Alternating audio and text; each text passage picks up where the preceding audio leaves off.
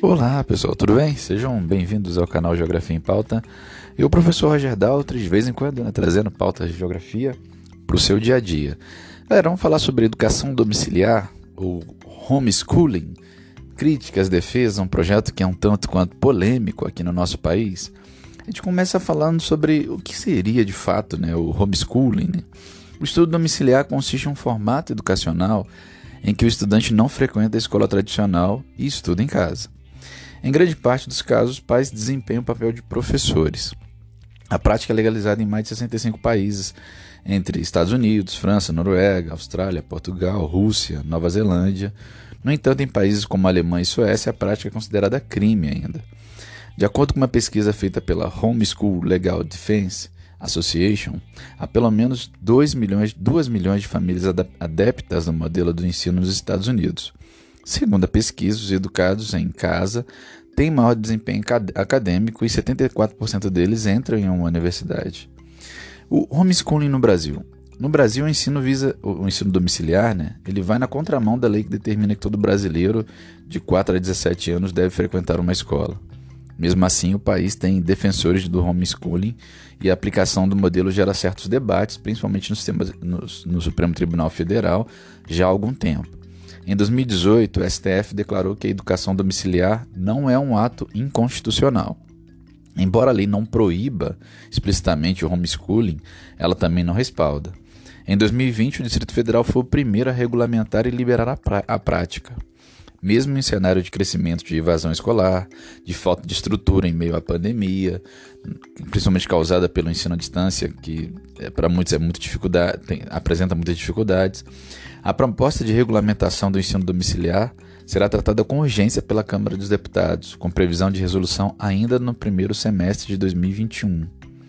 Nós temos que fazer uma relação aqui, e eu não faço por mal, é porque faz parte da pauta, tá, galera? Da campanha bolsonarista, que é a única proposta da educação presente nos, nas 34, no rol das 34 matérias consideradas prioritárias pelo Congresso Nacional no governo bolsonarista. A, a, bandeira do ensino domiciliar é um dos pilares da campanha do Bolsonaro e ganha apoio principalmente da bancada evangélica e da ala mais conservadora no Congresso. Alguns defensores acreditam, é, como afirma o deputado federal Sócine Cavalcante do Democratas, que o formato seja o caminho para de, de, livrar as famílias da forma agressiva com qual a esquerda toma conta da educação e tomou ao longo do tempo pela fala do deputado. É, um dos principais pontos é, daqueles que defendem a prática do homeschooling é uma educação personalizada, né? E que é o direito da família decidir a maneira como os filhos serão educados. Em momentos de polarização política e de censura de livros didáticos, é, nós temos é, a questão do vínculo familiar, é, a questão da crença como, e da formação da criança como algo que se deve levar em consideração. Né? Alguns defendem que os pais são os que mais amam e conhecem seus filhos e sempre irão carregar a responsabilidade de segurança e bem-estar deles. E que essa liberdade de escolher a favor dos filhos é um argumento importante na discussão do homeschooling. É, algumas pessoas não veem uma relação é, entre a escola tradicional e a escola domiciliar como uma certa disputa entre as duas. As duas teriam vantagens, caberia a cada família decidir quais aspectos atendem melhor às suas necessidades. Isso daria uma certa liberdade regulamentada, como em alguns eh, países do mundo, no cenário de educação brasileira.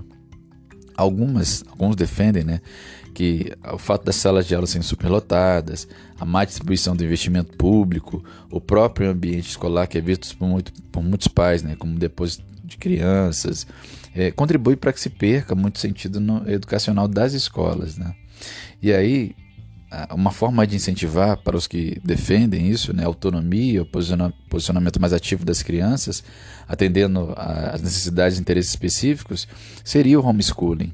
É, uma forma em onde o conteúdo, o conteúdo é apenas é, é, possibilitado de uma maneira mais sensível pela família. Né?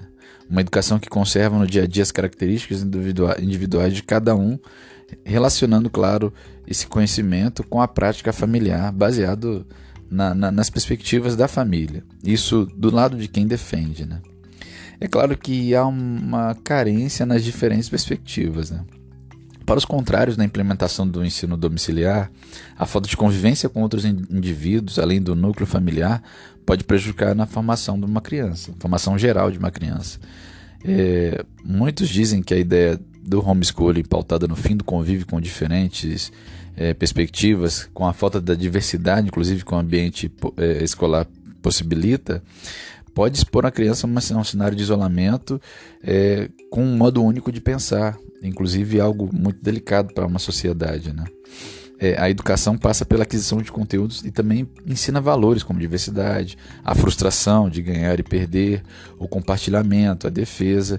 E isso em casa para alguns é impossível de ser replicado da maneira com que vai se exigir desse, desse aluno quando ele estiver na prática da sociedade é, em conjunto com outras pessoas. É a questão que envolve, por exemplo, é, coisas delicadas como diversidade sexual, é, que estão no mundo da criança, né? É, não adianta achar que a criança, por estar dentro de casa, ela não vai ter acesso a esses conteúdos. É, é uma coisa também delicada.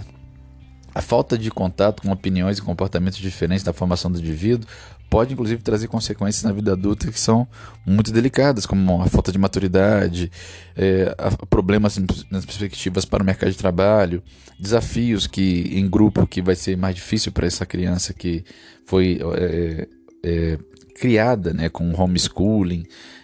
Possa enfrentar. Então, você tem algumas coisas ali que são defendidas pelos contrários que também levam em consideração variadas coisas que realmente são delicadas e que são difíceis de replicar fora do ambiente escolar.